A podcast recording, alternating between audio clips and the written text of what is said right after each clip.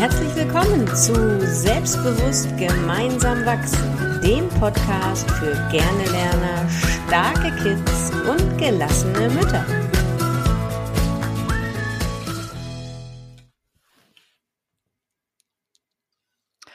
Moin, moin. Stell dir vor, du gehst am Zimmer deines Kindes entlang und du weißt, dass es eigentlich lernen muss und es lacht. Was ist denn da dein erster Moment und dein erster Gedanke? Und genau über dieses Thema sprechen wir. Kann es überhaupt sein, dass dein Kind lernt und dabei lacht? Passt das zusammen?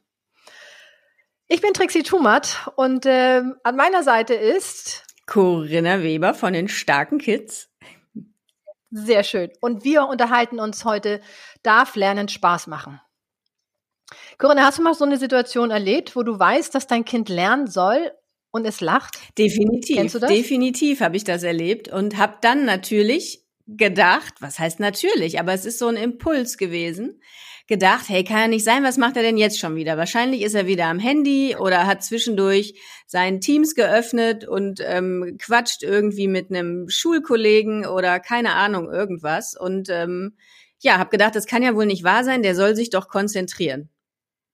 Ja, und Lernen und Spaß gehört ja überhaupt gar nicht zusammen. Und Ruhe muss man natürlich haben, wenn man lernt. Ruhe ist auch noch wichtig. Ja, genau, das sagt genau. man so, ne? Mach mal die Musik aus ja. und jetzt konzentrier dich doch mal und setz dich da mal in den Raum, wo sonst keiner ist und so. Genau. Lernen und Spaß und Lachen und Freude ist irgendwie nicht zusammenzubringen in ein Bild. Komisch, oder? Ja, das finde ich auch. Und dabei ist das so sehr wichtig, weil wenn du in einem gestressten Zustand bist oder in einem angespannten Zustand, dann kannst du gar nicht lernen. Das, das funktioniert gar nicht. Du brauchst wirklich einen entspannten Zustand. Ähm, das ist natürlich das beste Beispiel, wenn du in einer Arbeit sitzt und hast diesen Druck, dass du jetzt etwas schreiben musst, dann fällt das dir manchmal nicht ein und das liegt daran, dass du einfach nicht entspannt bist.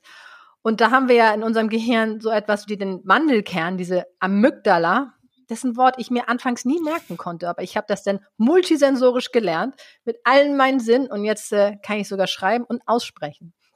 Also diese Amygdala, die im limbischen System sitzt, bei uns im Gehirn, die dafür zuständig ist äh, für die Emotionen, die dürfen wir wirklich beruhigen, damit die ausgeschaltet ist. Weil wenn die on fire ist, dann funktioniert das mit dem Lernen nicht. Und darum ist es so wichtig, dass das Lernen mit Spaß verbunden wird. Und dann geht man doch auch viel lieber an die Sache ran, wenn das mit Spaß verbunden ist. Hast du denn einen Tipp? Was hast du denn damals gemacht, als du diese Situation hattest, wo du dein, wo du gesagt hast, das passt nicht zusammen mit deinem Kind. Das geht denn, das lernt nicht, wenn es, wenn es lacht. Ja, ich bin reingegangen und habe geguckt, was er da macht. Und er hatte sich darüber kaputt gelacht. In der Tat, er hatte, das war in der Grundschule, er hatte so ein, ähm, da, da gab es so ein, so, ein, so ein Spiel, so ein Rechenspiel und sie mussten ähm, einfach ähm, Aufgaben lösen, dann gab es eine Ergebniszahl und dann mussten sie mit der Ergebniszahl irgendein Feld ausmalen. Und er hat in der Tat das alles ausgerechnet und hat es zweimal ausgerechnet, hat es dreimal ausgerechnet und es war in der Tat ein Fehler in dieser Aufgabe. Irgendwo kam, ich weiß es nicht mehr, 68 oder 69 raus. Hm. Und er hat es nochmal gerechnet und er hat es nochmal gerechnet. Und dann hat er sich irgendwann echt schlapp gelacht, weil er gedacht hat, hey, der Lehrer hat einen Fehler gemacht und fand es so cool. Und das hat er mir dann auch gezeigt. Und ähm, wir haben uns dann, ich habe dann auch nochmal nachgerechnet und gedacht, ja, stimmt, da ist ein Fehler in der Aufgabe. Und dann hat er sich schon wie so, wie Bolle gefreut, dass er dem Lehrer das am nächsten Tag aufs Brot schmieren kann, dass da ein Fehler drin ist.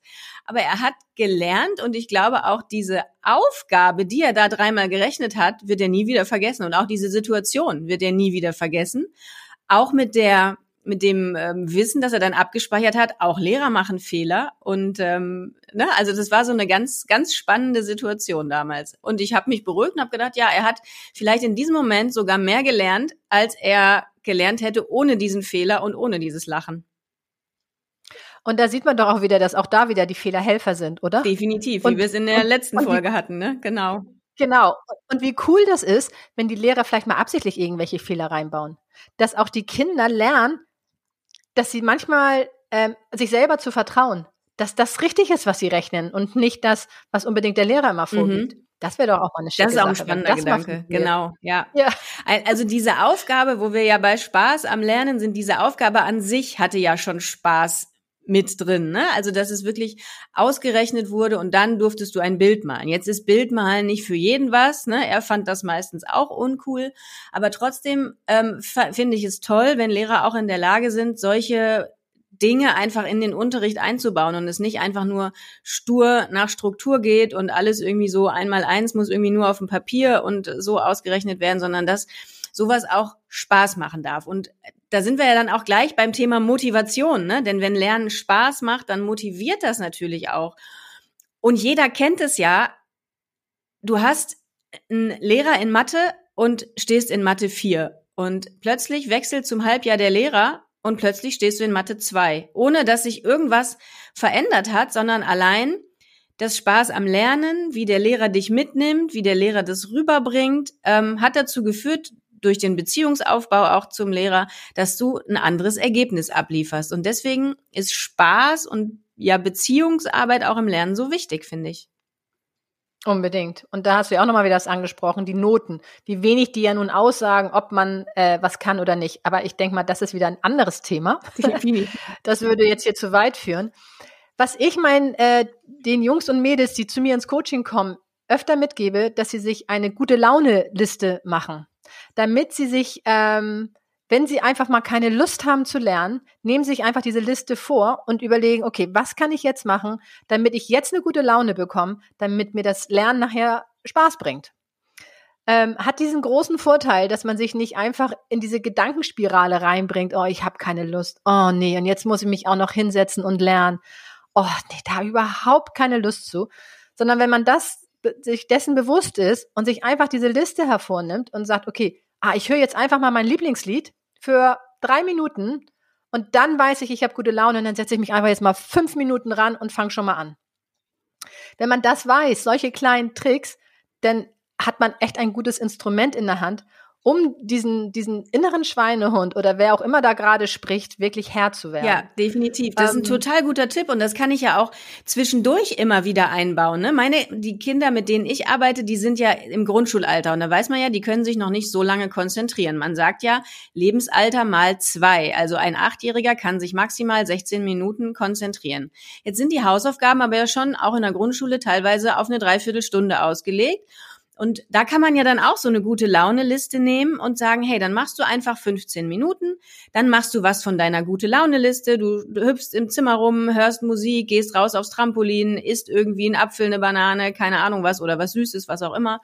Und dann machst du weiter. Ne? Und dann hast du auch diese gute Laune-Liste ähm, einfach zwischendrin immer mal wieder, um dich wieder aufzubauen. Ne?